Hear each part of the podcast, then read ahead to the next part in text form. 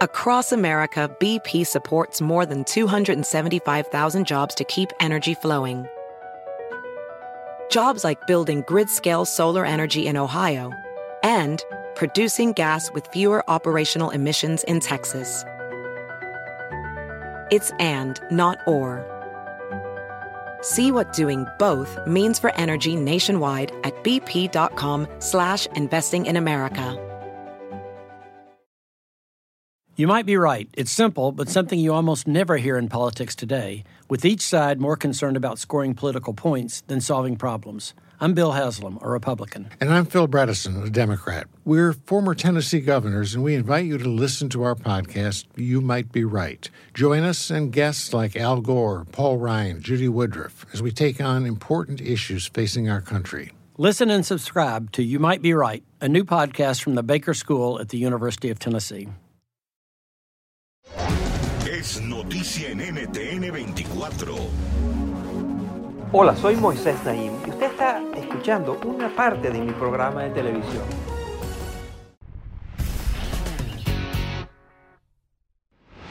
Quienes usamos computadoras, que somos la mayoría de la humanidad en estos tiempos, hemos tenido la experiencia de que se nos congela la imagen, de que no funciona el cursor, de que no tenemos acceso a ciertos archivos. En fin, se tranca el juego. Y cuando se tranca el juego en la computadora, la recomendación siempre es reset en inglés, que en español quiere decir reiniciar. Aprieta el botón y empieza de nuevo. Mi invitado de hoy mantiene que necesitamos un reset, no de una computadora individual, sino de todo el sistema, cómo la humanidad se relaciona, usa, abusa de Internet. Mi invitado es Ron Davert, es el director del Laboratorio de Ciudadanía, el Laboratorio Ciudadanos de la Universidad de Toronto, donde estudia la relación de Internet con el resto de la sociedad y cómo interactúa. Davert ha sido autor o coautor de más de 120 informes especializados en este tema de Internet y sociedad. Su más reciente libro se llama Reset, Reiniciar cómo recuperar para la sociedad civil el Internet. Para hablar de esto y mucho más he invitado al programa al profesor Ron Davert. Miren.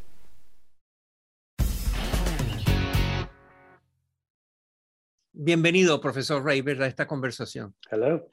Acabas de publicar este libro que se llama Reiniciar, que viene del Reset, que donde básicamente pides que se cambie la relación de la sociedad con Internet. ¿A qué te refieres? En este momento estamos viviendo en medio de una transformación muy acelerada en la manera como nos comunicamos, cómo compartimos la información, cómo se manejan nuestros datos personales. Y básicamente todo esto se basa en un ecosistema que es invasivo por diseño, que está mal regulado y que es muy inseguro. Así que tenemos que hacer una pausa, pensar en lo que está sucediendo y luego idear algunas soluciones para ojalá hacer las cosas mejor. En el libro te refieres varias veces a lo que se llama capitalismo de vigilancia. Explícanos qué es eso. El capitalismo de vigilancia describe el modelo de negocio de las redes sociales. El término fue acuñado por la profesora de Harvard, Shoshana Zuboff. Básicamente se trata de lo siguiente, las redes sociales prometen poner toda la información del mundo al alcance de tu mano o conectarte con amigos y familiares, pero independientemente de cómo describen lo que hacen y venden, su objetivo principal es recoger tantos datos como sea posible de sus usuarios. Así que en lugar de ser clientes, somos el ganado para sus granjas de datos.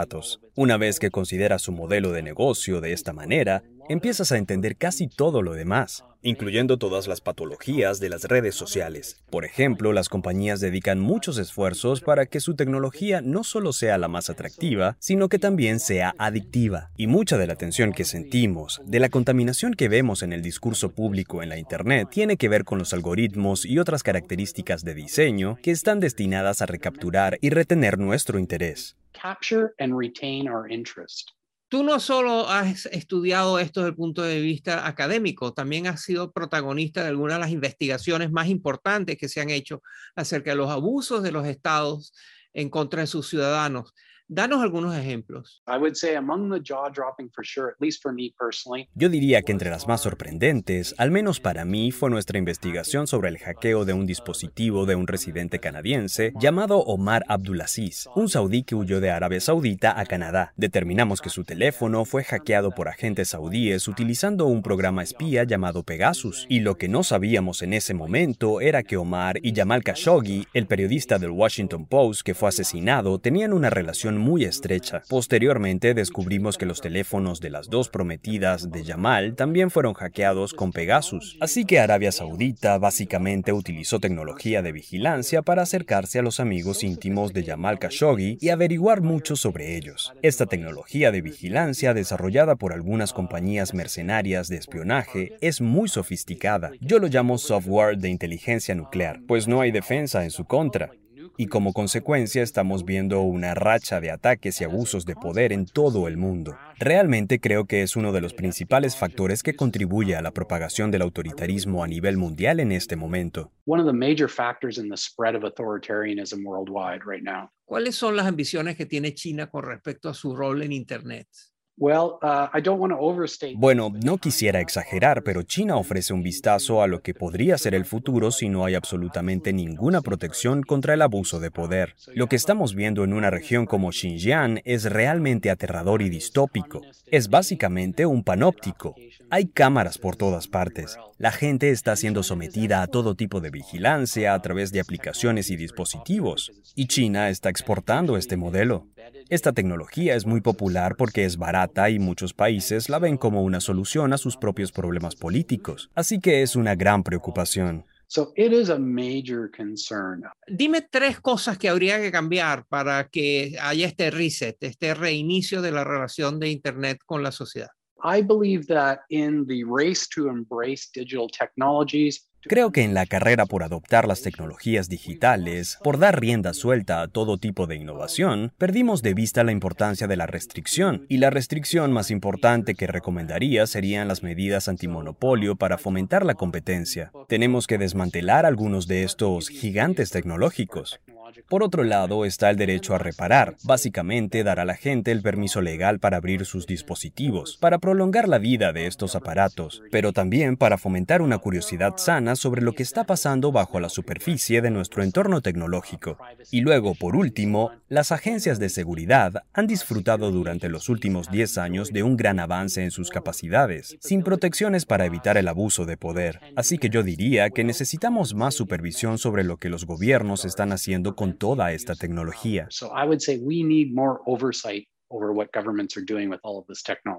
Muchas gracias por estar con nosotros, Ron. Muchas gracias.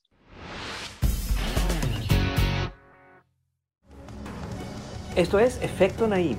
Puede verlo todos los domingos por NTN 24, a las 7 de la noche en Washington, a las 6 de la tarde en Bogotá y a las 4 de la tarde en Los Ángeles.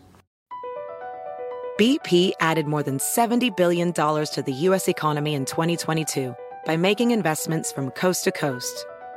Investments like building charging hubs for fleets of electric buses in California and starting up new infrastructure in the Gulf of Mexico.